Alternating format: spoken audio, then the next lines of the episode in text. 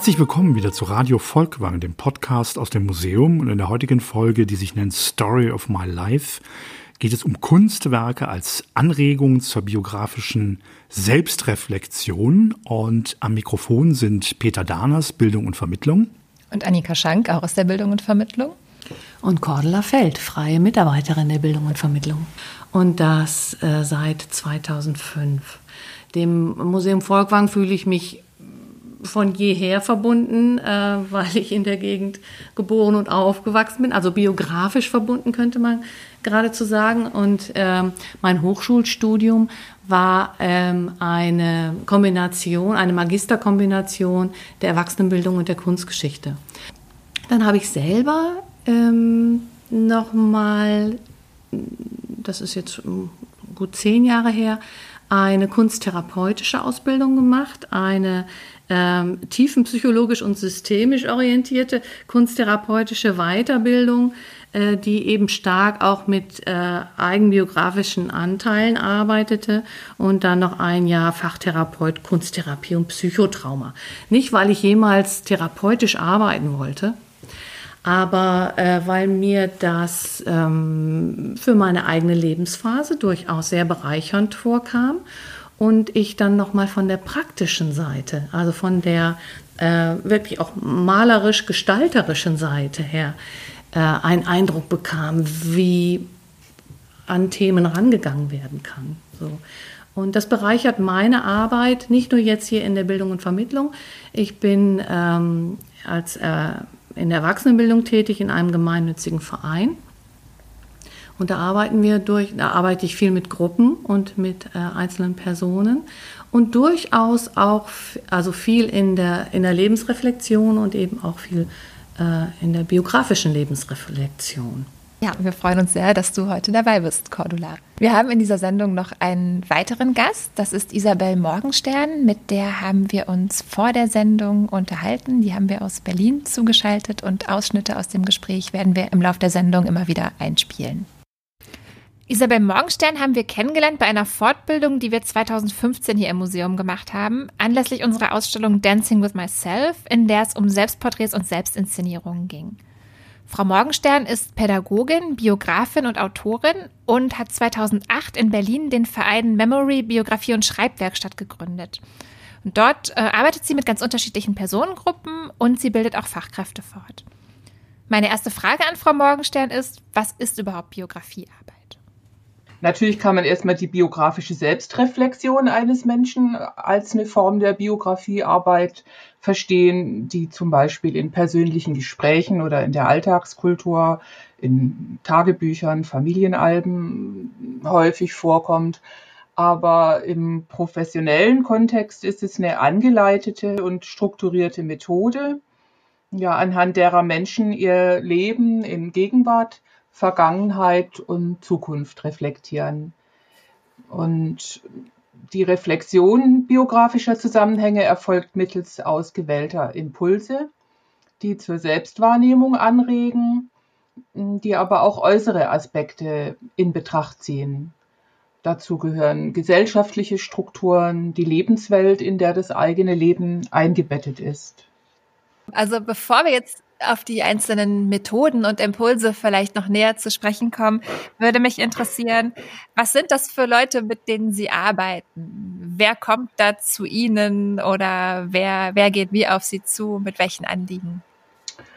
Ja, das ist sehr unterschiedlich. Ich habe ähm, erstmal viele Jahre über Projekte de, ähm, im Rahmen von Bundesprogrammen des Bundesfamilienministeriums ähm, gearbeitet. Das war hier ja, wie kann man sagen, im sozialen Brennpunkt sozusagen. Da denkt man dann, ja, okay, da ist es vielleicht notwendig, für Menschen Biografiearbeit zu machen. Das ist aber eigentlich ein Trugschluss, weil im Grunde kann man, sind alle Menschen potenziell, ähm, ja, kann man mit denen Biografiearbeit machen oder ja, ich arbeite auch viel mit Schreiben, also biografischem Schreiben in Schreibgruppen oder ähm, auch im Stadtteil, das sind dann größere Gruppen. Ich habe mit Schulklassen gearbeitet. Es kommt immer auf die Methode an, also auf das Medium. Ähm, vielleicht können Sie kurz was dazu erzählen, wie die Biografiearbeit überhaupt entstanden ist. Ja, als Methodenansatz ist Biografiearbeit seit den 70er, 80er Jahren in Deutschland in der Erwachsenenbildung entstanden. In den USA begann man etwas früher damit, erstmal in der Arbeit mit älteren Menschen und dann mit Adoptiv- und Pflegekindern. Also ähm, das ist ein Ansatz, der sich grundsätzlich an Menschen jeden Alters richtet. Das ist ein interdisziplinärer Ansatz, der aus verschiedenen Traditionslinien stammt, unter anderem aus der Psychologie, aus der Biografieforschung, der Oral History und natürlich auch aus Kunst und Literatur. Ähm, grundsätzlich ist Biografiearbeit eine Art Bewegung von unten gewesen in den Anfängen, eine Art Graswurzelbewegung. Gerade zum Beispiel in der Oral History war es ja auch deutlich, dass ähm, jeder Mensch zur Geschichte etwas zu erzählen hat und nicht nur ja, berühmte Personen oder Persönlichkeiten, die, die an der Macht waren, sondern auch ja, Menschen wie du und ich. Also was vielleicht ein übergreifendes ähm, Moment ist, warum Biografiearbeit überhaupt so gefragt oder entstanden ist, das ist, dass in dem Zeitraum, in dem Biografiearbeit entstanden ist, haben, hat sich, ähm, wurde die Vorstellung, die idealtypische Vorstellung, was eine Normalbiografie, wie die aussehen sollte, die wurde immer brüchiger. Also traditionelle Lebensmuster, nach denen so Eltern und Großeltern gelebt haben, ich sag mal, verliebt, verlobt, verheiratet oder der Lebenslauf entlang eines erlernten Berufes. Der, die, diese traditionellen Muster, die haben ihre allgemeine Gültigkeit zunehmend verloren. Und die Identität ist dadurch eine Aufgabe nicht mehr nur der Jugendzeit, sondern über die gesamte Lebensspanne hinweg muss ich mich immer wieder fragen, wer bin ich und wer will ich sein? Und das macht das Leben vielleicht anstrengender. Also ich bin immer wieder aufgefordert, das zu reflektieren, aber es bietet auch die Chance zu mehr Selbstbestimmung und Freiheit.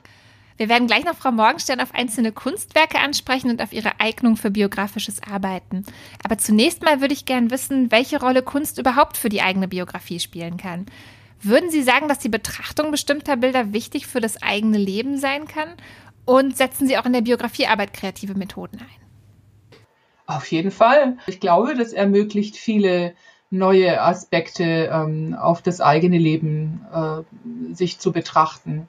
Welche Kunstwerke oder vielleicht auch andere ikonografische, bildhafte Dinge in meinem Leben, ich weiß nicht was, Poster in, in Jugendzimmern oder äh, welche Bilder da Bedeutung haben. Für andere vielleicht religiöse Bilder.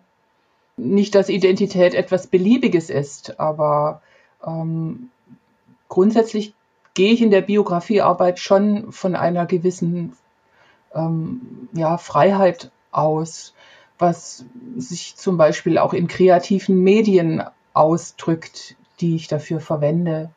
Also auch in einer Art spielerischen Selbstbetrachtung das, das zentrale Medium sind immer Erzählungen. Also da sind aber, womit nicht alleine mündliche Narrative gemeint sind, sondern auch andere kreativ-künstlerische und mediale Ausdrucksformen. Die Methoden sind ähm, sehr breit gefächert, ob das jetzt Fotografieren, Gestalten, Schreiben, Arbeit mit Objekten bis hin zum Tanz und gibt auch biografisches Theater, ist eine Ausrichtung. Jetzt haben wir von Isabel Morgenstern schon ein bisschen was gehört über Biografiearbeit im Allgemeinen, was das so ist und wie das so funktioniert. Wir haben auch schon ein bisschen was gehört darüber, wie Biografiearbeit im Zusammenhang mit Kunstwerken funktionieren kann. Und jetzt würden wir Ihnen gerne noch einige Werke aus der Sammlung Volkwang vorstellen, bei denen wir finden, dass die Biografie der Künstlerin oder Künstler eine große Rolle spielt für das Verständnis der Werke oder in der Rezeption oft als Schlüssel zum Werk herangezogen wird. Anfangen würden wir gern mit Marc Chagall. Von Marc Chagall haben wir in der Sammlung viele Druckgrafiken, vor allem Selbstbildnisse und Ansichten der Stadt Paris. Und wir haben ein großes Gemälde. Vielleicht beginnen wir mit dem Gemälde. Es heißt Das Marsfeld und ist im Jahr 1954-55 entstanden. Das Bild ist in einem kräftigen Blauton gehalten. Es ist relativ groß und es enthält viele erzählerische Elemente oder vielleicht sogar eine zusammenhängende Bilderzählung. Was als erstes ins Auge fällt, wenn man das Werk betrachtet, sind zwei menschliche Figuren. Die nehmen ungefähr zwei Drittel der Bildfläche ein. Es handelt sich dabei um ein Brautpaar. Ein Mann, von dem nur der Kopf und eine Hand zu sehen sind. Der hat ein grünes Gesicht. Und eine Frau mit einem weißen Brautschleier. Und deren Gesicht ist genauso blau wie der Bildhintergrund. Die Köpfe des Paares werden von einem angedeuteten blauen Kreis umfangen und werden so eng zusammengerückt und erscheinen ganz nah miteinander verbunden. Die beiden befinden sich in einer merkwürdigen Raumsituation, in einer Situation, die eigentlich wie ein Traum erscheint. Sie scheinen am Nachthimmel über einer Landschaft zu schweben. Und sie schauen auf die Landschaft herab und scheinen aber selbst zu einer anderen Sphäre zu gehören. Allein schon die Größenverhältnisse im Bild entrücken das Paar aus der umgebenden Landschaft. Die Gesichter der beiden sind überlebensgroß gemalt und die Landschaft liegt so klein unter ihnen wie aus großer Höhe gesehen. Die Landschaft zeigt ein verschlafenes Dorf mit dicht beieinander stehenden Häusern und einer Kuppelkirche in der Mitte. Aber oben, wo die Köpfe des Paares zu sehen sind, gibt es auch nochmal Elemente einer Stadtlandschaft. Hier sind es allerdings monumentale Bauwerke und sind Wahrzeichen der Stadt Paris. Links oben ein Kirchenbau, der vermutlich Sacré-Cœur darstellen soll, und auf der rechten Seite der Eiffelturm. Der Eiffelturm ist nur schemenhaft weiß angedeutet und dahinter leuchtet in kräftigem Rot ein rundes Gestirn. Hier kommt der Titel Marsfeld ins Spiel. Das Marsfeld oder Champ de Mars bezeichnet einen Ort in Paris. Das ist eine große Grünfläche, an deren einem Ende sich der Eiffelturm befindet. Ursprünglich war das ein Exerzierplatz und wegen dieser militärischen Nutzung eben auch nach dem Kriegsgott Mars benannt. Der leuchtend rote Kreis am Nachthimmel bei Chagall könnte also durchaus der Planet Mars sein. Es gibt aber auch noch eine andere Deutung. Wenn man genau hinschaut, ist nämlich dieser rote Himmelskörper nicht das einzige Gestirn im Bild, sondern unten am Horizont des Dorfes gibt es auch noch eine gelbe Sonne, die gerade hinter den Häusern aufgeht. Und wenn man noch genauer hinschaut, kann man die Bilderzählung entschlüsseln wie ein Comic. Chagall leitet die Betrachtenden mit Hinweisen zur Leserichtung durch das Bild. Die Komposition deutet eine Kreisbewegung an. Also es beginnt rechts unten mit einem geheimnisvollen großen lila Vogel, der nach links schaut. Über ihm schwebt, erst auf den zweiten Blick zu erkennen, ganz klein eine Mutter mit Kind. Und von dort bewegt sich der Blick der Betrachtenden nach links über ein Stillleben mit einem gedeckten Tisch und das schon erwähnte Dorf, über dem gerade die Sonne aufgeht. Und dann folgt am linken Rand des Dorfes tatsächlich ein Hinweispfeil in blau-grüner Farbe gemalt, der zeigt, wo es weiterzulesen gilt. Das alles in einem Bild. Das alles in einem Bild. Ja, es ist tatsächlich, es ist ganz interessant bei Chagall, eine, eine, simultane Darstellung verschiedener Zeiten, aber auch verschiedener Realitätsebenen, wie häufig in seinen Werken. Und das wird deutlich durch die verschiedenen Perspektiven, durch die verschiedenen Größenanordnungen, die er in einem Bild kombiniert. Der Hinweispfeil weist nach oben links über die Braut hinweg zur Pariser Stadtlandschaft. Und von dort kann man dann der Kreislinie um den Kopf des Paares folgen zum roten Kreis hinter dem Eiffelturm, der jetzt dann auch als rot leuchtende Abendsonne lesbar wird. Also hier geht etwas zu Ende, das unten im Dorf mit dem Sonnenaufgang begann. Der Kreis schließt sich dann zwischen Eiffelturm und Vogel mit einem sehr frei gemalten bunten Blumenstrauß, der von der Hand des Mannes ausgehend ebenfalls am Himmel schwebt. Chagall lebte von 1887 bis 1985. Er hat also fast ein ganzes Jahrhundert erlebt. Und dieses Bild malte er mit 68 Jahren als eine Art Lebensrückblick. Chagalls Biografie liefert ein paar Hinweise darauf, wie das Bild verstanden werden kann. Marc Chagall wurde als Mosche Sacharowitsch Chagall in eine jüdische Familie mit neun Kindern geboren. Und zwar 1887 in Vitebsk. Das gehörte damals zum russischen Kaiserreich und heute zu Belarus. Chagall selbst hat schon in relativ jungen Jahren seine Lebenserinnerungen aufgeschrieben in einem Buch mit dem Titel Mein Leben. Und da werden die einzelnen Stationen seines Lebens in sehr schöner Weise beschrieben. Und vielleicht hören wir da mal kurz rein aus Marc Chagall Mein Leben Mein Großvater, Religionslehrer, hat sich nichts Besseres vorstellen können, als meinen Vater, seinen ältesten Sohn, von Kindheit an als Kommis in einem Heringslager unterzubringen und seinen jüngsten bei einem Friseur. Nein, Kommis ist er nicht gewesen, aber 32 Jahre lang einfacher Arbeiter. Er hob schwere Tonnen und mein Herz krümmte sich wie eine türkische Brezel, wenn ich ihn diese Lasten heben und mit seinen eisigen Händen in kleinen Heringen wühlen sah. Sein dicker Chef stand daneben, wie ein ausgestopftes Tier. Meine Mutter war die älteste Tochter meines Großvaters, der die Hälfte seines Lebens auf dem Ofen, ein Viertel in der Synagoge und den Rest im Fleischerladen verbrachte. Abends wenn der Laden geschlossen wurde und alle Kinder heimgekehrt waren, schlief Papa bei Tisch ein, ging die Lampe zur Ruhe, langweilten sich die Stühle. Mama saß vor dem hohen Ofen, eine Hand auf dem Tisch, die andere auf ihrem Bauch. Ihr Kopf spitzte sich nach oben hinzu, dort wo sich ihre Frisur befand, die eine Nadel zusammenhielt.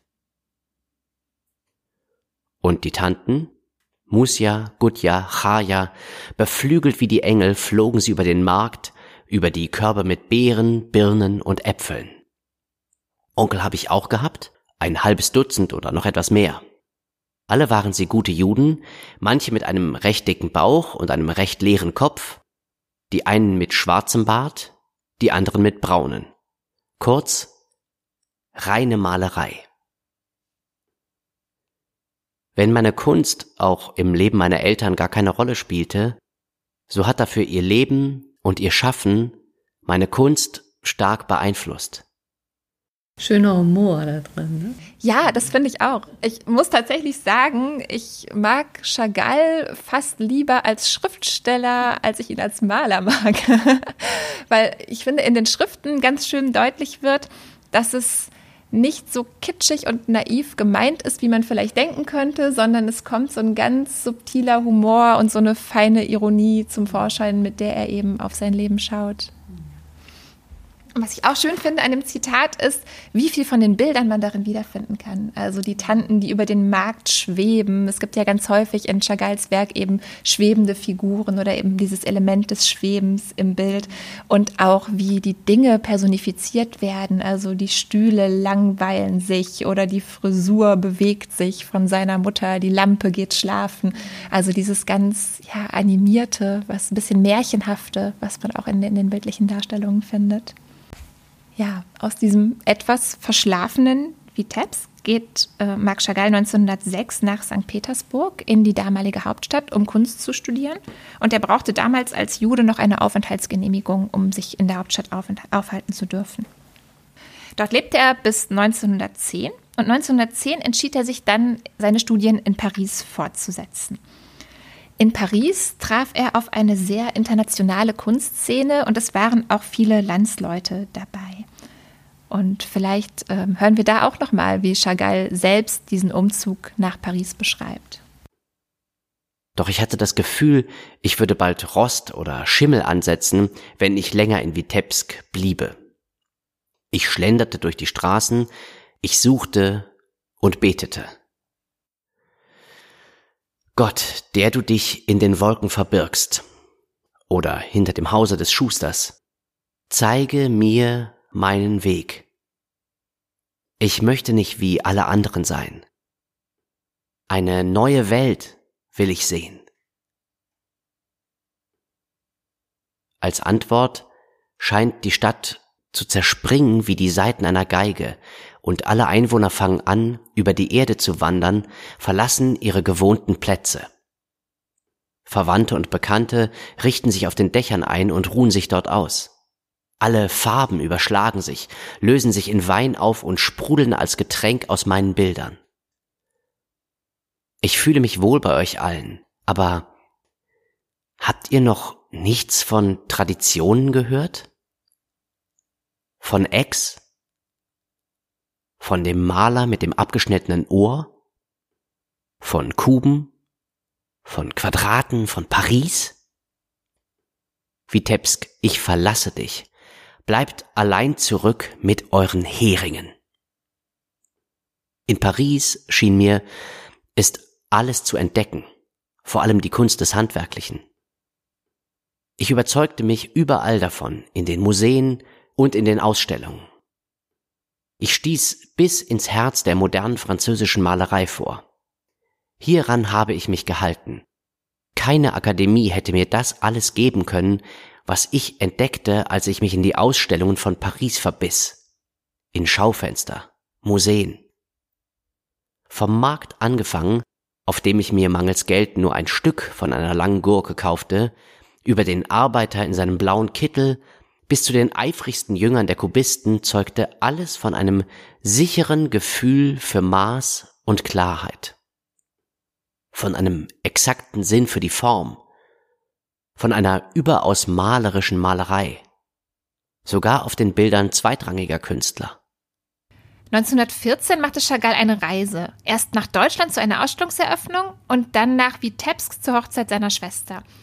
Aber weil der Erste Weltkrieg ausgebrochen ist, konnte er von dieser Reise nicht nach Paris zurückkehren.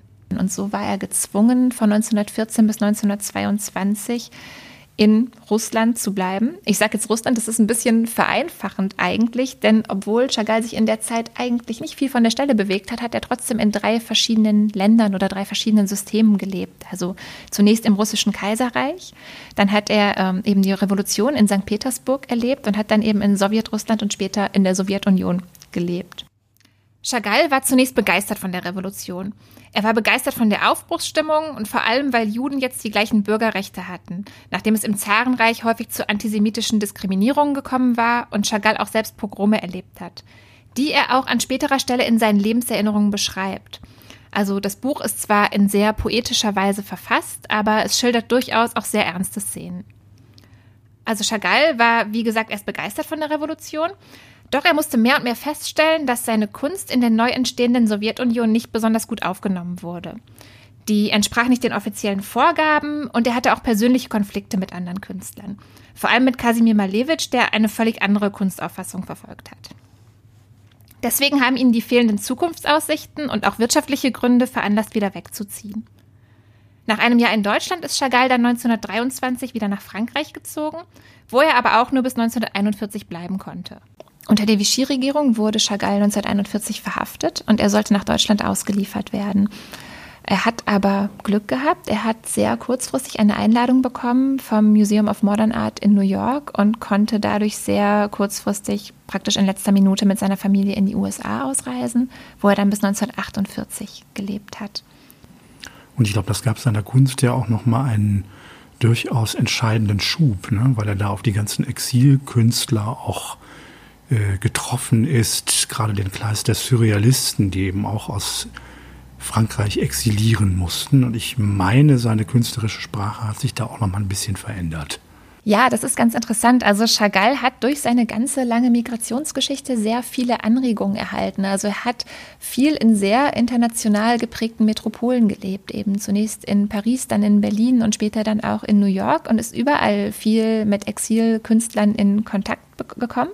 Und was ganz interessant ist, ist, dass er seine Formensprache verändert hat dadurch, viele Anregungen aufgenommen hat, aber seinen Motiven eigentlich immer treu geblieben ist. Also, dass er viel biografische Elemente verarbeitet, dass er viele Szenen aus der jüdischen Tradition, viele Szenen aus seinem Leben in Vitebsk, aus seiner Kindheit, Darstellung von Verwandten, von Freunden, von Familienmitgliedern, eigentlich immer mitträgt, aber weiter verwandelt. Also diese neu erlernten Formensprachen anwendet auf sein ganz eigenes Bildrepertoire. Ähm, das ist schon am Anfang in Paris so. Da lernt er eben die Formsprache der Kubisten kennen, er lernt die Farben der Fauve kennen und er eignet sich das alles an. Er lernt Delaunay kennen. Die Komposition bei Chagall ist oft sehr von Delaunay beeinflusst, eben die Kreisformen, die geometrische Anordnung. Aber er bleibt immer beim Figürlichen. Er wird nie völlig abstrakt und er bleibt auch immer bei seinem Figurenrepertoire und nutzt eben all diese neu erlernten Bildsprachenfähigkeiten, um seine eigenen Motive unterzubringen. 1948 hat er sich entschieden, nach Frankreich zurückzukehren, erst nach Paris und dann ähm, an die Côte d'Azur. Und da hat er dann nochmal fast 40 Jahre gelebt, also ein wirklich sehr langer, beeindruckender Lebenslauf. Und ähm, das finden wir eben auch in dem schon erwähnten Maßfeld wieder, also der lange Lebensweg, den er zurückgelegt hat und den Rückblick darauf. Und wenn man das Bild so anschaut, dann sieht man eben unten seine Herkunft aus einer russischen Kleinstadt, auf die er oder die männliche Bildfigur melancholisch zurückschauen, während er aber gleichzeitig mit dem Kopf in Paris ist. Und das ist, glaube ich, was, ähm, was sehr schön auch sein, sein Leben oder seinen Lebensweg beschreibt. Ich wollte noch mal fragen, äh, ist das eigentlich ein religiöses Bild für dich? Wie siehst du das? Mit diesem schwebenden Paar, was da so in Richtung der Gestirne sich am Himmel bewegt?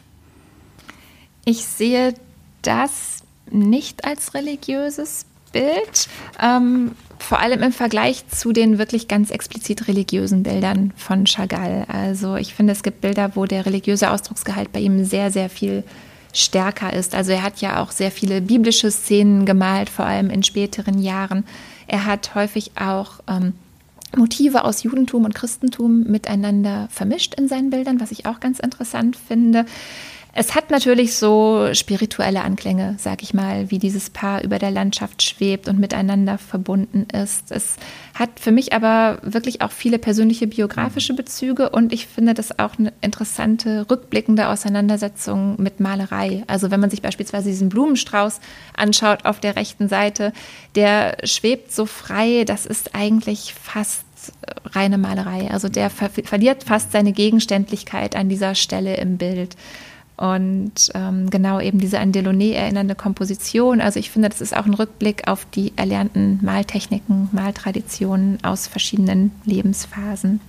Und wenn, äh, so wie ich ihn verstehe, ist äh, oder verstanden habe bisher, ist Beziehung, also vor allen Dingen seine Beziehung zu seiner ersten Frau, war was sozusagen persönlich erlebt Heiliges, wenn auch nicht religiös Heiliges mhm. im, im engen Sinne, aber eben etwas, was über allem steht und über allem schwebt. Und das kommt in, für mich in diesem Bild auch sehr zum Ausdruck. Ja.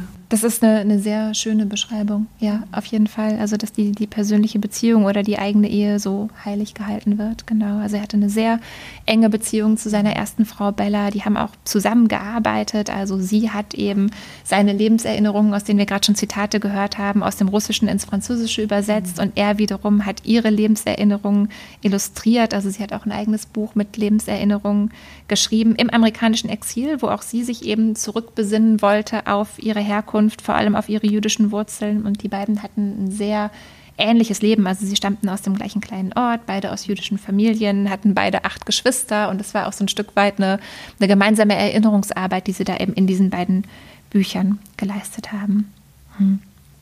Naja, und generell spielt Familie, Beziehung, Ehe eine sehr große Rolle in seinen Bildern, die, finde ich, dadurch auch oft was sehr Versöhnliches haben. Also bei allem, was er erlebt hat, immer trotzdem auch den Blick noch richten zu können, eben auf persönliche Glücksmomente. Chagalls Leben ist also geprägt von Migrationserfahrungen. Er ist mehrsprachig aufgewachsen, er hat in der Familie Jiddisch gesprochen, in der Schule Russisch gelernt, später dann in Frankreich und in den USA gelebt. Es ist auch ganz interessant, wenn man sich die Signaturen seiner Bilder anschaut. Chagall hat bis 1908 in kyrillischer Schrift signiert und ist ab dann zu lateinischen Buchstaben übergegangen. Und er hat eben auch seinen Namen geändert. Seine Eltern hatten ihn Mosche genannt, also ein sehr jüdisch konnotierter Name, den er dann später in Mark abgeändert hat. Und dazu habe ich noch zwei Fragen an Frau Morgenstern. Die erste ist die Frage nach Migrationserfahrungen. Spielen die eine Rolle in Ihrer Biografiearbeit? Ja, auf jeden Fall. Also die äh, Projekte, die ich hier im Stadtteil hatte, das waren äh, alles Gruppen, in denen sehr hoher Anteil von Menschen mit Migrationshintergrund war. Und ähm, das bedeutet natürlich aber auch etwas, wenn sie in zweiter, dritter Generation äh, leben. Migration zieht sich oft über mehrere Generationen hin. Dann äh, haben sie dann andere Verwurzelungen als jemand, der gerade vielleicht hierher geflohen ist.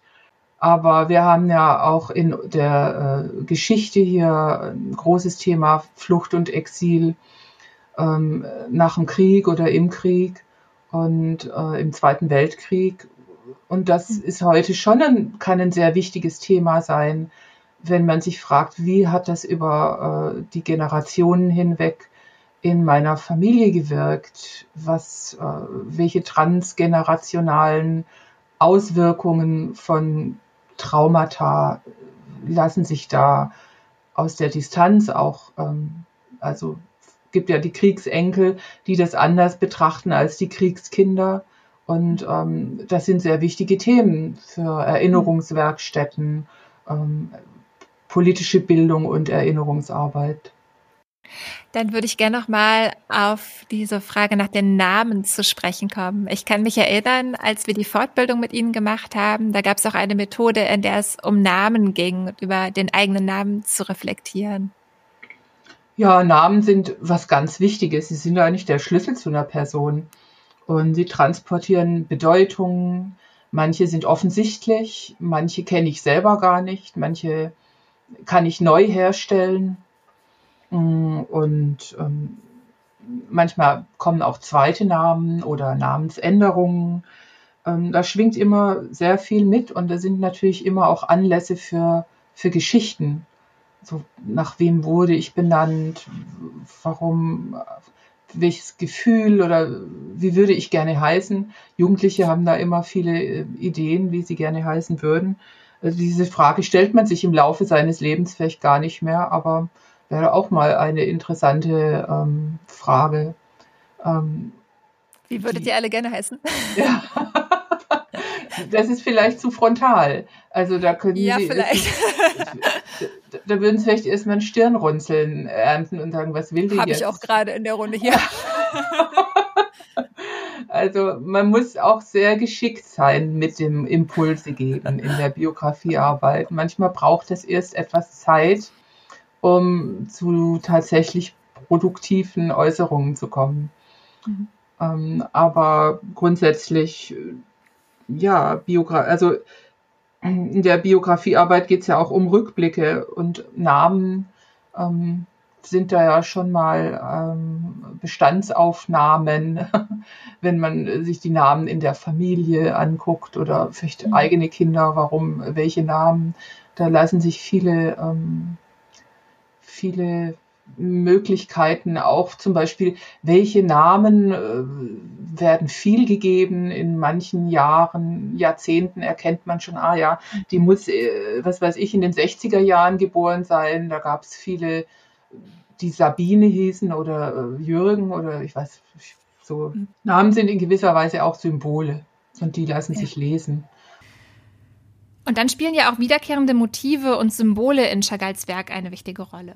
Was ich bei Chagall, ähm, ich habe ein bisschen was zu ihm gelesen und er sagte, ähm, ja, wenn man in meinem Bild ein Symbol entdeckt, so habe ich das nicht gewollt. Es ist etwas, was sich hinterher findet und was man nach seinem Geschmack deuten kann. Und ähm, das kam mir eigentlich äh, aus Sicht der Biografiearbeit sehr entgegen. Ich glaube, die Symbole, also Biografiearbeit bedeutet ja nicht, ich erkläre jetzt ein Bild und erkläre jetzt einem Betrachter, ähm, das, das Symbol bedeutet übrigens. Das wäre ja langweilig sondern da fängt an, etwas zu schwingen oder klingt vielleicht so esoterisch, aber es, es beginnt etwas, eine Bewegung in Gedanken, vielleicht auch Gefühlen oder ganzheitlichen Aspekten.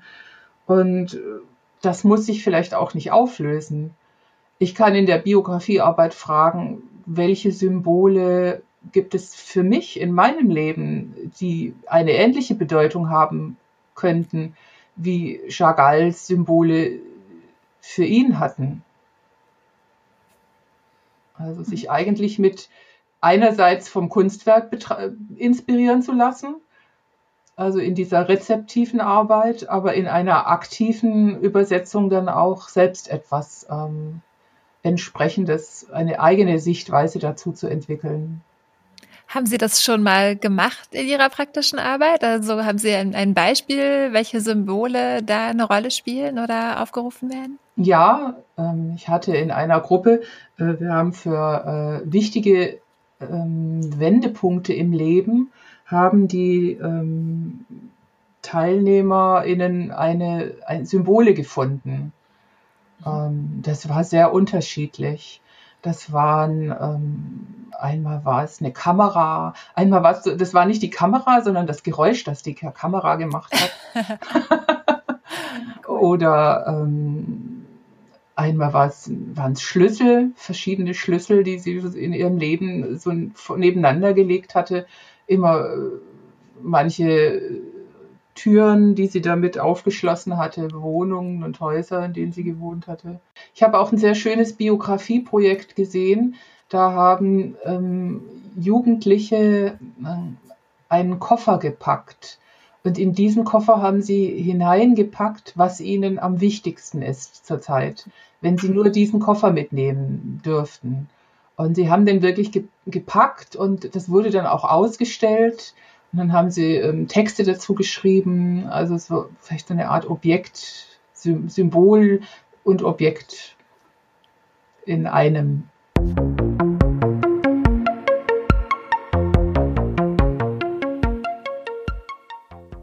Ja, was ich äh, gerade fasziniert auch höre von, äh, von Marc Chagall und über Marc Chagall. Natürlich waren das äh, spätere, etwas spätere Jahrzehnte als das Leben von Paula Modersohn-Becker. Aber äh, da war eben ein, ein Künstler, der seine äh, biografischen Schwerpunkte, Wichtigkeiten äh, voll und ganz in seiner Kunst unterbringen konnte. Ähm, und äh, seine Identität darin dann eben auch weiter reflektieren konnte. Und es war nie eine Frage, ob Künstlerdasein oder Familienmann oder Ehemann oder einfach Partner oder sogar symbiotische Beziehung, könnte man fast sagen, in, in dem Fall. Und das war natürlich durchaus anders bei unserem anderen Beispiel Paula Modersohn-Becker. Nicht nur, weil es ein paar Jahrzehnte früher war, denn ihre Lebensdaten ne, 1876 bis 1907 äh, fallen in diesen äh, Jahrhundertwechsel, sondern eben auch, weil es äh, ja, diese Geschlechterrolle hm. sich auch erstmal äh, ja, um sich selber kämpfen musste. Und das zeigt sie natürlich schön in ihrem Leben. Ja. Ich finde gerade ganz interessant, wo du die Lebensdaten erwähnst, dass sie ja eigentlich nur elf Jahre älter war als er, mhm. aber eben so ein kurzes Leben hatte im Vergleich zu seinen fast 100 Lebensjahren, dass sie doch einfach ganz andere Dinge überhaupt erlebt hat, mitbekommen hat und sich mit ganz anderen Dingen auseinandersetzen musste auch. Mhm. Ja. Dadurch entsteht zum einen auch natürlich ein äh, viel kürzeres Werk. Zum Glück hat auch sie geschrieben, äh, anders. Sie hat äh, äh, Briefe geschrieben zum größten Teil, hat ja einen schönen Briefwechsel zum einen äh, mit Familienmitgliedern, ob jetzt Schwester oder Mutter vor allen Dingen, äh, aber eben auch ihren Freunden äh, und darunter insbesondere Clara Westhoff und Rainer Maria Rilke. Und dadurch ist eben auch Schönes überliefert, auf das sich dann eben, wie du Annika anfangs sagtest, die Rezeption dann von ihrem kurzen Werk auch beziehen kann.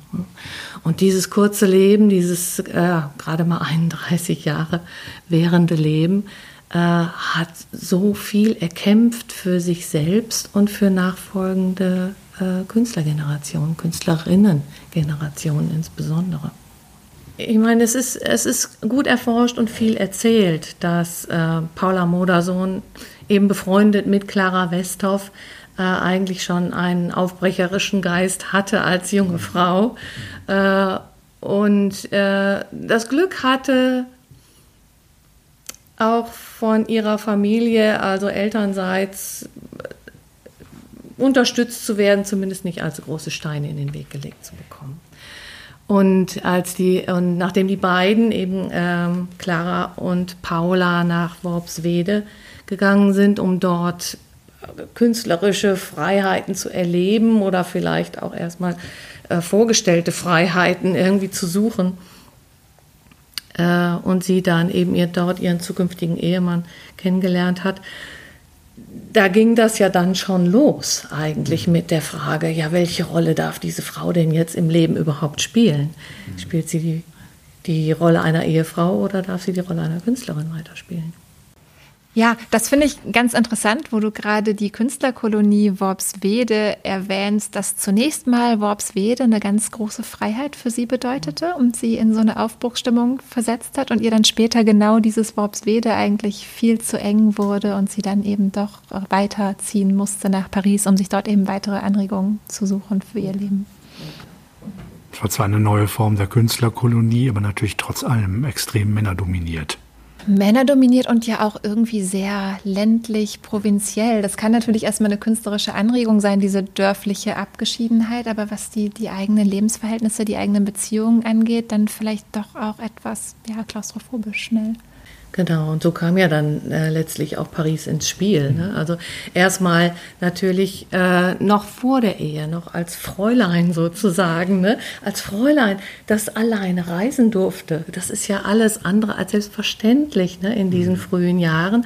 Da bricht sie als 23-jähriges Fräulein, wenn man so will, also nicht verheiratet, durchaus eben auch in Begleitung einer Freundin eben Clara wieder, unterstützt vom Vater, auch ungewöhnlich durchaus, ähm, auf nach Paris, ins Ausland von Worpswede. Da finde ich mich fast biografisch wieder, eben als Anfang 20-Jährige äh, liest Frau, Mann auch äh, durchaus Anregungen, wie könnte mein Leben aussehen. Man mhm. findet vielleicht in der Literatur irgendwie Vorschläge, ne? wie kann ich äh, meine Freiheiten finden. Und damals gab es auch eine populäre Lektüre einer 17-jährigen äh, Russin, die aufgebrochen war, ne? diese äh, Maria, ja, die eben auch in der Akademie Julien und Colarossi und so weiter sich ausprobiert hat und die leider eben auch sehr, sehr jung verstarb. Aber das war, es war eine lebensdurstige Frau, junge Frau, die äh, schnell zu einem offenen Ausdruck kam, eben äh, in Buchform, was dann für andere junge Frauen eben äh, eine aufregende Lektüre war. Und Paula Becker zu der Zeit äh, schreibt denn eben auch, sie wird ganz aufgeregt beim Lesen ja, von, diesem, von, dieser, von diesem Lebensbericht. Also das war das erste Mal, äh, dass sie nach Paris ist. Und dann hat sie ja, dann haben äh, zurück in Worpswede, haben die beiden dann geheiratet, aber auch natürlich auch erst nachdem auf Anraten der Eltern sie eine Haushaltsschule machen musste und erstmal kochen lernen musste. Also irgendwie kam man ja aus diesen Rollenbeschreibungen irgendwie nicht raus. Und dass das, äh, ja, eine ständige innere Orientierungsarbeit von mir selber erwartet werde, was bin ich jetzt. Es wurde bei ihr eben ganz, ganz deutlich. An Otto Moderson. Sonntag, den 13.01.1901. Mein Mann. Nun bin ich also in Berlin und fühle mich sehr zahm und sehr eng und möchte die Wände sprengen und ein Stück Himmel sehen. Ich glaube, ich werde diese zwei Monate es doch sehr schwer haben. Ich passe in solch eine Stadt nicht. Hauptsächlich nicht hierher ins elegante Viertel. Da falle ich aus dem Rahmen. In Paris das Quartier Latin, das war noch etwas anderes. Die Menschen um mich sind süß und freundlich, aber ihr Leben spielt sich doch sehr in einer standesgemäßen Veräußerlichung der Dinge ab. Dabei sind es zarte, vibrierende, sensitive Frauen, Gartenblumen, und mein Blühen ist doch so sehr im Felde. Es wird schon alles werden, nur kommt meine arme kleine Seele in einen Käfig. Wenn ich ihr Worpsweder Freiheit ließe, würde sie in ihrer Ungebundenheit in diesem Glasschranke viel Schaden anrichten. Im Ganzen beherrscht mich stark das Gefühl von beschnittenen Flügeln. Wenn ich mein Leben erst geordnet habe in Kunst und Kochen, dann wird es wohl besser sein. Genau, das ist ihr ja für eine kurze Zeit dann auch erstmal gelungen. Ne? Äh, bis sie dann eben äh, 1903 als dann 27-jährige Ehefrau doch wieder nach Paris muss. Dann wird Worpswede klein. Aber jetzt war sie Ehefrau und suchte, äh, also einerseits nach wegen einer gleichberechtigten Künstlerehe ähm, und hielt auf eine Art brav, aber sicherlich auch sehr, sehr wohlwollend und mit, mit einem echten Verlangen nach gleichberechtigtem, äh, nach gleichberechtigter Partnerschaft, äh, hielt sie ständigen Briefkontakt mit ihrem geliebten Ehemann zu dieser Zeit. Genau um aber auch Worpswede durch eine kritische Brille zu besehen. Dann kam 1905 ein dritter Aufenthalt. Ähm, da war, das war schon mehr die Flucht aus einem eher unbefriedigten ähm, Eheleben.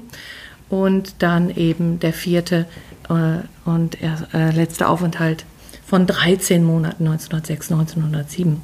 Und äh, der ging dann mit der Trennung einher. Das ging aber auch Äh, also so wie ich das aus den Briefen lese, hat ihr, ähm, ihr Mann Otto Modersohn sie wirklich eigentlich auch künstlerisch geschätzt. Vielleicht mehr an, äh, streckenweise als sie selbst. Ähm, hat aber in seiner Wertschätzung auch keine Unterstützung in seinem Umfeld gefunden. Ne? Äh, also war das vielleicht auch wieder spät äh, äh schwerer, diese Wertschätzung auszudrücken. An Otto Modersohn, 23. November 1905. Ich erlebe schon viel Nettes und sehe viel Schönes und merke, dass ich in Paris bin. Im Atelier ist es sehr komisch, lauter Französinnen, die sehr amüsant sind. Ich habe nur noch große Angst vor ihnen, weil sie so leicht lachen. Sie malen aber wie vor hundert Jahren, als ob sie die Malerei von Courbet an nicht miterlebt hätten. Meine Malerei sehen sie sehr misstrauisch an und in der Pause, wenn ich den Platz vor meiner Staffelei verlassen habe, dann stehen sie mit Sechsen davor und debattieren darüber. Eine Russin fragte mich, ob ich denn das auch wirklich so sähe, wie ich das mache und wer mir das beigebracht hätte.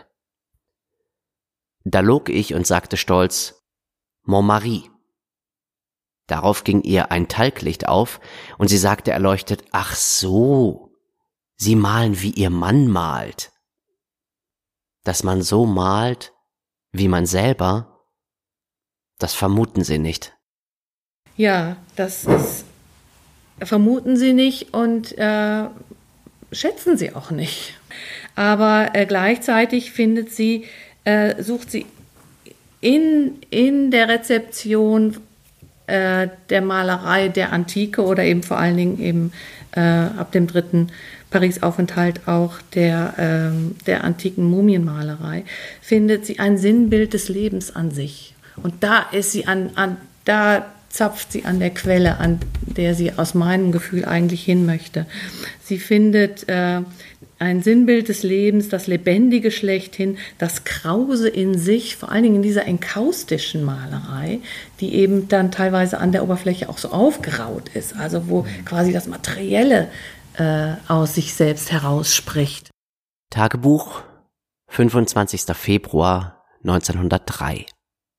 Ich sehe sehr, sehr viel und komme, glaube ich, innerlich der Schönheit näher. In den letzten Tagen habe ich viel Form gefunden und gedacht. Ich stand bis jetzt der Antike sehr fremd gegenüber. Ich konnte sie wohl schön finden an und für sich, aber ich konnte kein Band finden von ihr zur modernen Kunst. Und nun habe ich es gefunden. Und das heißt, glaube ich, ein Fortschritt. Ich fühle eine innere Verwandtschaft von der Antike zur Gotik, hauptsächlich die frühe Antike, und von der Gotik zu meinem Formempfinden. Die große Einfachheit der Form, das ist etwas Wunderbares. Von jeher habe ich mich bemüht, den Köpfen, die ich malte oder zeichnete, die Einfachheit der Natur zu verleihen. Jetzt fühle ich tief, wie ich an den Köpfen der Antike lernen kann. Wie sind die groß und einfach gesehen? Stirn, Augen, Mund, Nase, Wangen, Kinn, das ist alles. Es klingt so einfach und ist doch so sehr, sehr viel.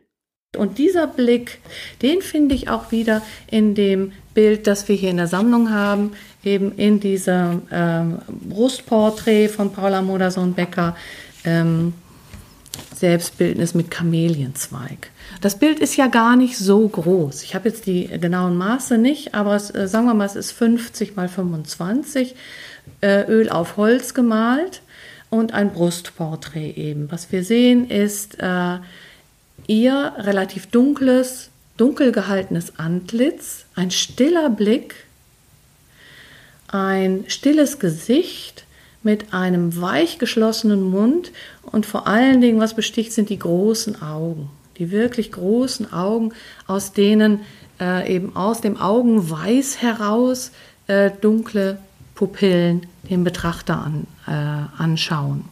Und dieses dunkle Gesicht oder dieses ähm, ja, mehr in Brauntönen gehaltene klare Gesicht äh, hebt sich ab vor einem leuchtend, fast türkisfarbenen Hintergrund. Und es ist so ein bisschen, als wären die Augen auch der Übergang in diesen Hintergrund hinein. Sie trägt eine äh, Perlenkette aus großen Perlen, also so eine Art Choker würden wir das ja heute nennen, ne? so eine eng anliegende Perlenkette, die man häufiger auf Bildern sieht, äh, die sie äh, gerne getragen hat, und hält eben einen Kamelienzweig vor ihre Brust. Wir sehen die Schultern äh, im Anschnitt, also wir sehen nicht mehr die, die Arme, wir sehen die Schultern im Anschnitt und eben aus der Bildmitte von unten kommt eine angedeutete, also ihre angedeutete Hand im fast in einem etwas dunkler gehaltenen Hautton als eben der Rest der Brust. Und da wird ein grüner Kamelienzweig gehalten oder ein Zweig, der als Kamelienzweig beschrieben wird. Ein Attribut. Sie hält etwas vor sich an ihr Herz, was etwas über sie sagt oder sagen soll oder von dem sie spürt, dass so etwas ausgedrückt ist, was von innen heraus nach außen spricht. Dem Kamelienzweig wird verschiedenste Symbolik auch zugeordnet. Zum einen ähm,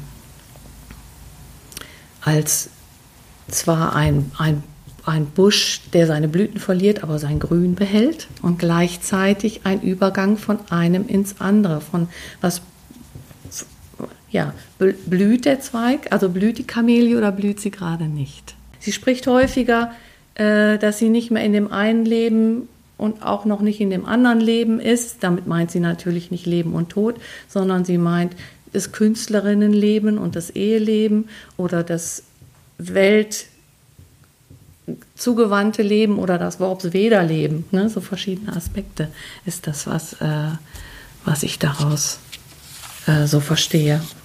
Ich finde, diese Ambivalenz findet sich auch ganz schön wieder im Gesichtsausdruck oder in den Gesichtszügen. Also wenn man sich die Augen anschaut, die eben tief, dunkel, müde, sorgenvoll aussehen.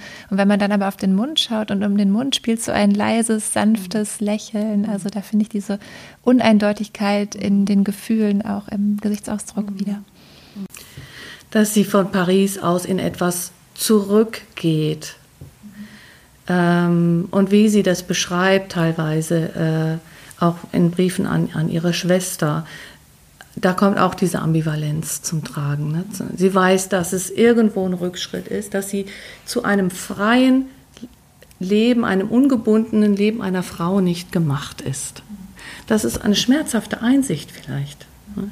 die aber zu dieser Zeit natürlich auch gehört, ja? weil das äh, das sind Abhängigkeiten, finanzielle Abhängigkeiten und so weiter, die wir uns heute kaum vorstellen können. Ja, also in jedem zweiten Brief bittet sie Otto um mehr Geld, um überhaupt ihre Miete zahlen zu können, ihren Lebensunterhalt in Paris, weil sie da einfach sehr abhängig ist. Ja. Ja, und dann gab es ja bei ihr auch immer diesen Widerspruch zwischen dem Wunsch, als Künstlerin erfolgreich zu sein und Mutter zu werden, der damals eben noch schwieriger zu vereinbaren war, als es heute wahrscheinlich immer noch ist. Mhm.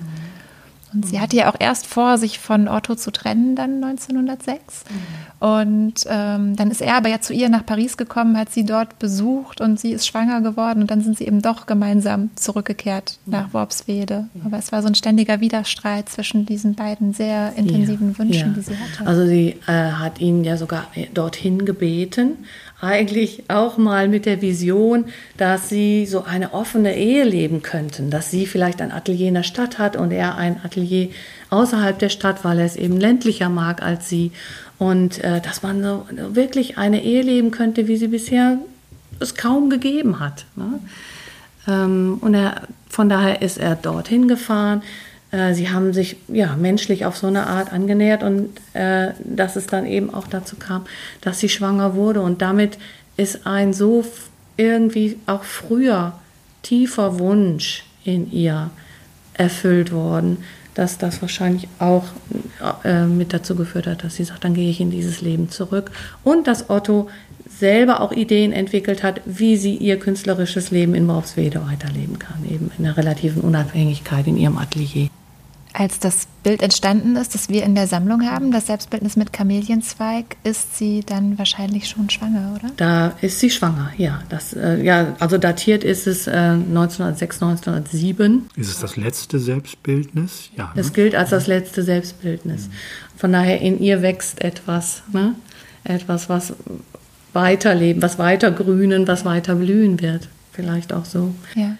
Und auch das passt ja ganz schön zum Gesichtsausdruck eigentlich. Also einerseits das Besorgte vielleicht, aber auch das Vorfreudige, wenn sie eben jetzt kurz davor steht, Mutter zu werden. Also die gemischten Gefühle, mit denen man dem sicherlich auch entgegengeht. Ja. ja. Und was sie vielleicht immer begleitet hat, aber was auf jeden Fall in vielen Briefen über viele Jahre immer wieder zum Ausdruck kommt, ist durchaus eine ausgesprochene Furcht dass ihr Leben nicht lang genug sein könnte, um das zu erreichen, was sie sich vorstellt oder diesen Ausdruck in die Welt zu bringen, den sie sich so sehr wünscht. Das spielte immer eine Rolle oder war Teil ihrer Lebenswahrheit und Möglichkeiten, dass Leben kurz sein kann. Ja, da gibt es auch dieses ganz berühmte Zitat, mein Leben soll ein Fest sein, ein kurzes, intensives Fest. Ja. Mhm finde bei ihr auch interessant die Motive, die sie wählt. Also du hast es schon erwähnt, viele Frauenbildnisse, Mädchenbildnisse, viele Mütter mit Kindern und eben sehr, sehr viele Selbstporträts, über 60 Selbstporträts, wenn ich mich richtig erinnere. Ich war erstaunt zu lesen, dass sie seit ihrem 17. Lebensjahr jedes Jahr mindestens ein Selbstporträt von sich gemacht hat. Und das hatte durchaus verschiedene Gründe. Manchmal war es einfach auch äh, die praktische Lösung, ein Modell zu haben, für das ich A nicht bezahlen musste und was auch keine Erwartung an das Auskommen in meiner Arbeit hat. Äh, aber in den letzten zwei Lebensjahren, das wusste sie natürlich nicht, dass es die letzten zwei sein würden, aber in diesen letzten zwei Lebensjahren sind 22 Selbstporträts zustande gekommen. Ein Großteil dieser letzten vielen Selbstporträts, da ging es schon um eben diese Reflexion wo bin ich, wo will ich sein, wo möchte ich hin. Hm? Und entstanden ist durch diese vielen Selbstporträts natürlich auch eine ganz schöne Dokumentation oder ein ganz schöner Überblick einerseits über ihre Entwicklung als Person, aber vor allem natürlich über die Entwicklung ihrer Maltechniken und malerischen Lösungen, die sie findet. Ja. Fühlt sich sehr äh, angeregt und sehr äh, bestätigt auch äh, durch das, was sie von Cézanne sieht. Mhm in diesem äh, Umgang mit äh, der Wahrnehmung von Objekten und der Übersetzung in Farbe. Ja. Und da finde ich auch das nochmal sehr spannend, was du gerade schon kurz angesprochen hast, nämlich die Auseinandersetzung mit den ägyptischen Mumienporträts, die sie im Louvre gesehen hat und dann eben die Art und Weise, wie sie dieses letzte Selbstporträt gestaltet in Anlehnung an diese Mumienporträts. Also da ist ja zum einen das ungewöhnliche Format, dieses hohe, schmale Hochformat, was eben an diese Mumienporträts anknüpft, aber auch die, die Malweise, also dieses sehr maskenhaft starre, was ihr Gesicht da bekommt. Ja. Und ich denke auch in der, in der Aussageabsicht eben die Verknüpfung mit den Mumienporträts eben. Nach der langen Auseinandersetzung mit sich selbst und der Sorge, dass das Leben zu kurz sein könnte, eben der Versuch, was Bleibendes zu schaffen, wie eben diese Mumienporträts auch nach dem Tod an die verstorbene Person erinnern sollen. Ganz genau, ganz genau, weil das, äh, das ganze Konzept mit den Mumien ist ja eigentlich, dass Leben nach dem Tod weitergeht. Ne? Also, und, und äh, äh, Paula Modersohn-Becker spricht ja selber eben von verschiedenen Leben. Das heißt aber nicht irgendwie Leben nach dem Tod oder Wiedergeburt, sondern einfach, äh, dass es auch im Leben sozusagen Tode zu sterben gibt. Ne? Also einfach Phasen aufhören oder Entscheidungen anstehen, die etwas hinter sich lassen müssen, um was Neues aufzunehmen.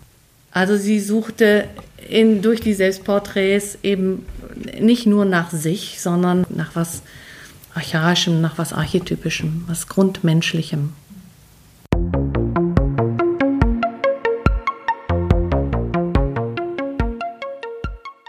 Bei diesem Thema von Schwangerschaft und Geburt, aber auch bei dem Thema allgemeine menschliche Lebenserfahrungen fällt mir eine weitere Künstlerin in unserer Sammlung ein, über die wir heute auch gerne noch sprechen wollen. Und zwar ist das Rineke Dijkstra. Das ist jetzt ein ziemlich großer zeitlicher Sprung von Paula Modersohn-Becker und das ist auch ein Sprung im Medium, denn Rineke Dijkstra ist Fotografin, ist heute 61 Jahre alt und lebt in den Niederlanden. Reneke Dijkstra hat Fotografie studiert und in den 80er Jahren zunächst mal viel für Magazine gearbeitet, Modefotografie gemacht und Porträtfotografie gemacht, bevor sie sich dann entschieden hat, künstlerisch zu arbeiten. Und auch sie zeigt, ähnlich wie wir es gerade schon bei Paula Modersohn-Becker besprochen haben, biografische Übergangssituationen wie Schwangerschaft und Geburt, aber auch Pubertät. Und es geht ihr um existenzielle Krisen oder Schwellensituationen, um Phasen der Unsicherheit und der Veränderung in einem menschlichen Leben. Und wir haben hier in der Sammlung Volkwang mehrere Serien von ihr.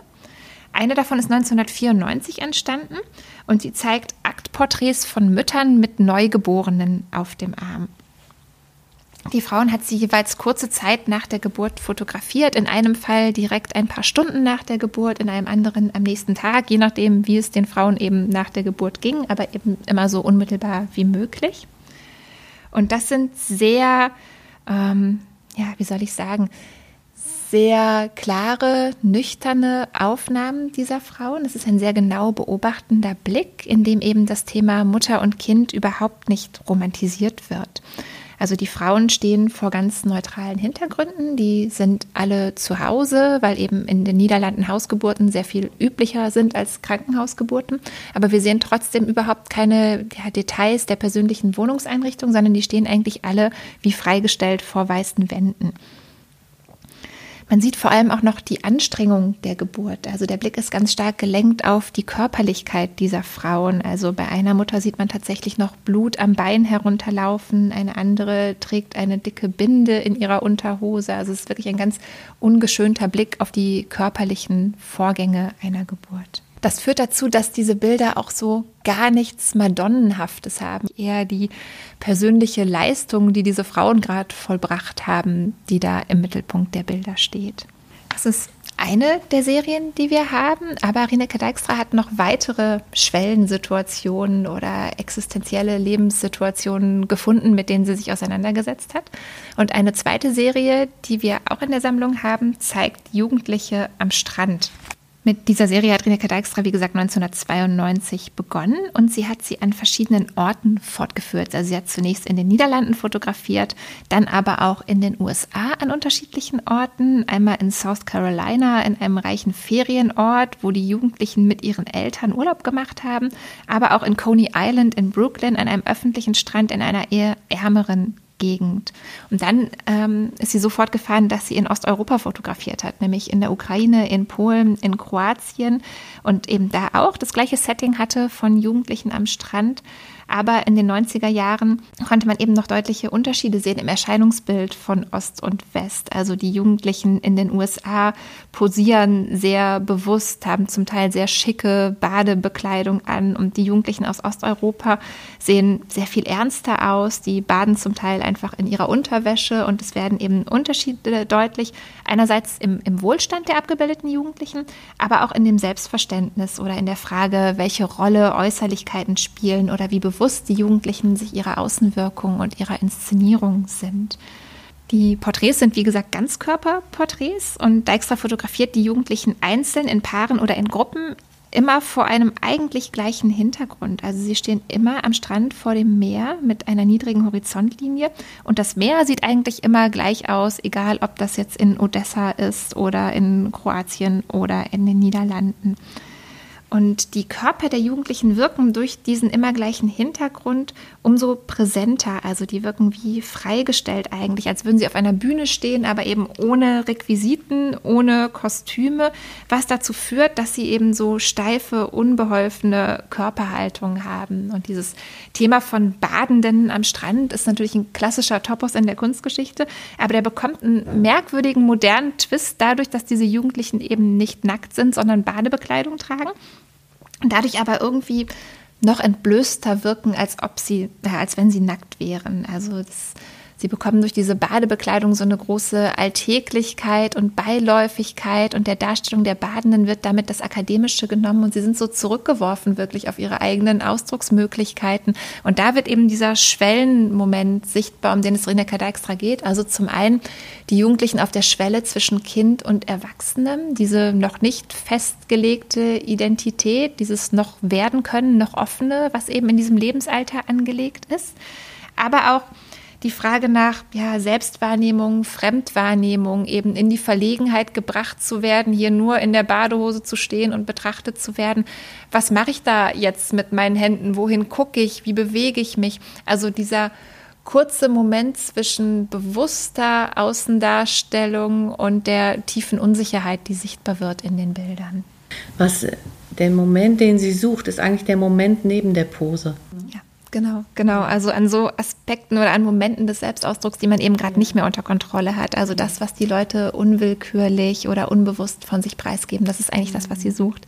Und ähm, sie hat mal Diane Arbus zitiert, die sie auch als ein Vorbild ansieht und hat gesagt, sie sucht nach der Lücke oder nach der Kluft zwischen der Absicht und der Wirkung.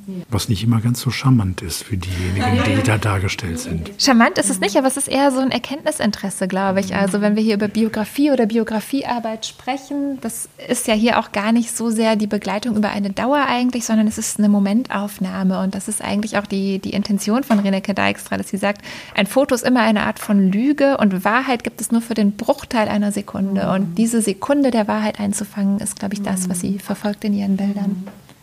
An der Stelle finde ich interessant, wer wer bestimmt dann, was der Moment der Wahrheit ist?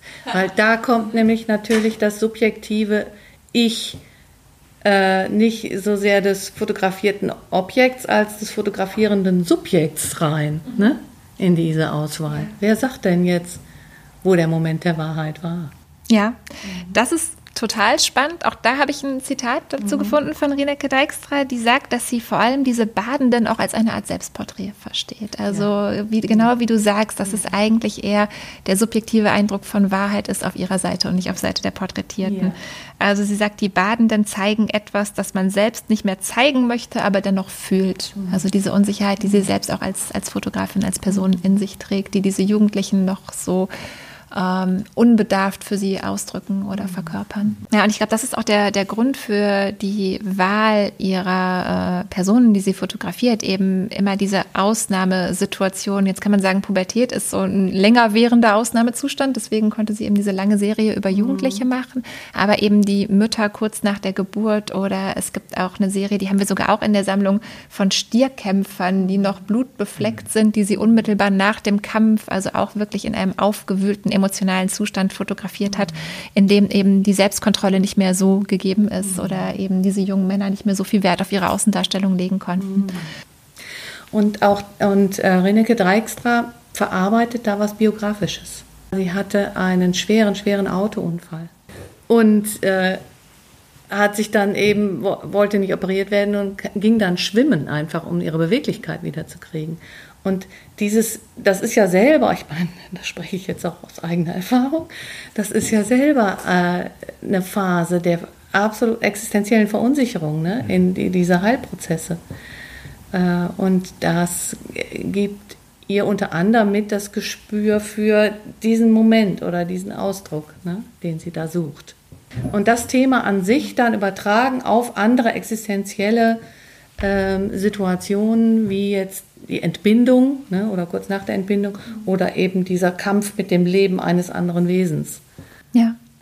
Ja, ja ich denke, dadurch werden das auch so eindringliche mhm. Bilder. Ja.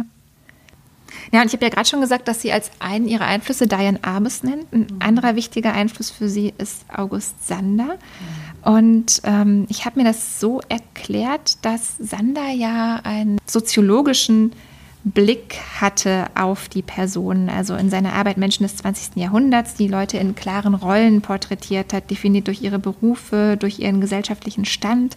Und das ist ja etwas, was bei Reneke Dijkstra gerade wegfällt. Also wenn jemand in Badehose vor mir steht, dann erkenne ich nicht mehr den Beruf und ich erkenne auch nur sehr bedingt den gesellschaftlichen Stand.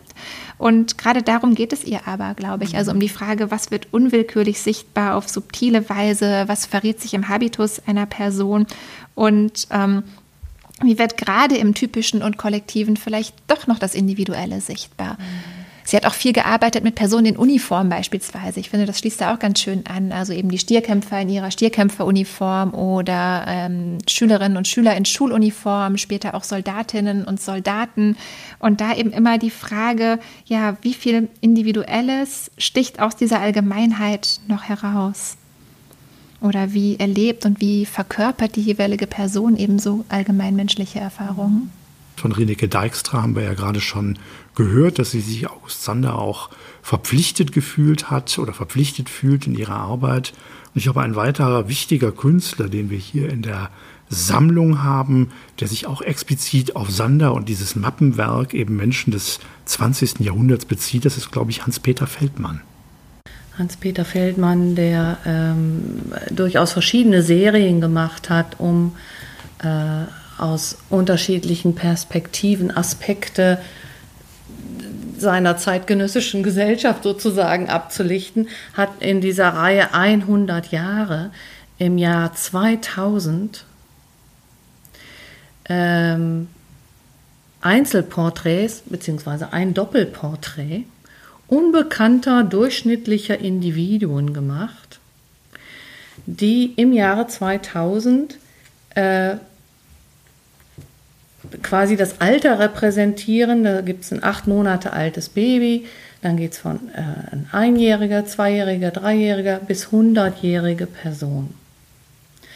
Einzelporträts ähm, in Schwarz-Weiß fotografiert von teilweise stehenden, teilweise sitzenden, mal drinnen, mal draußen ähm, sich aufhaltenden Personen, die aber ganz klar auf die Kamera äh, orientiert sind. Was wir bekommen, äh, sind Vorname und Alter der Person hauptsächlich. In dieser Reihe von insgesamt 101 Einzel- bzw. einem Doppelporträt von Zwillingen äh, gibt es 46 männliche und 55 weibliche Personen. Ich habe das deswegen gezählt, weil ich ein Interview mit äh, Hans-Peter Feldmann gesehen habe, in dem er beschreibt, äh, mit welcher Motivation er sich teilweise seine Themen bzw. Objekte aussucht. Und bei ihm sind es tatsächlich häufig ist es das Thema Frau und Mutter. Das sagt er. Also, weil ich habe geguckt nach dem Ich im Bild. Ja, ich wollte, Hans-Peter Feldmann ist zu der Zeit, wo er ähm, diese Reihe 100 Jahre macht, ist er selber 59, 60 Jahre alt. Er ist also ein, äh, 1941 geboren, ein Best-Ager sozusagen im Übergang zum letzten Lebensdrittel. Und 2000 ist ja für uns alle irgendwo ein markanter Punkt gewesen. Da ein, ähm, eine Bestandsaufnahme sozusagen zu machen oder da mal einen Punkt rauszugreifen, wo ich reflektiere, ähm, ja, liegt nahe, denke ich. Ich wollte bei Hans-Peter Feldmann deswegen wissen, wie sein Ich in diesen Bildern ist. Ja? Weil wir verknüpfen das, unsere ganze Reflexion hier mit Biografiearbeit und mit äh, Identitätskonzepten oder Ich-Organisation und so weiter. Deswegen habe ich nach, in dieser Reihe nach dem Verhältnis männlich-weiblich geguckt. Also ob ne, ist, inwieweit ist das sein, seine eigene persönliche Reflexion aus seinem Blickwinkel, inwieweit guckt er mehr oder weniger objektiv auf seine zeitgenössische Gesellschaft.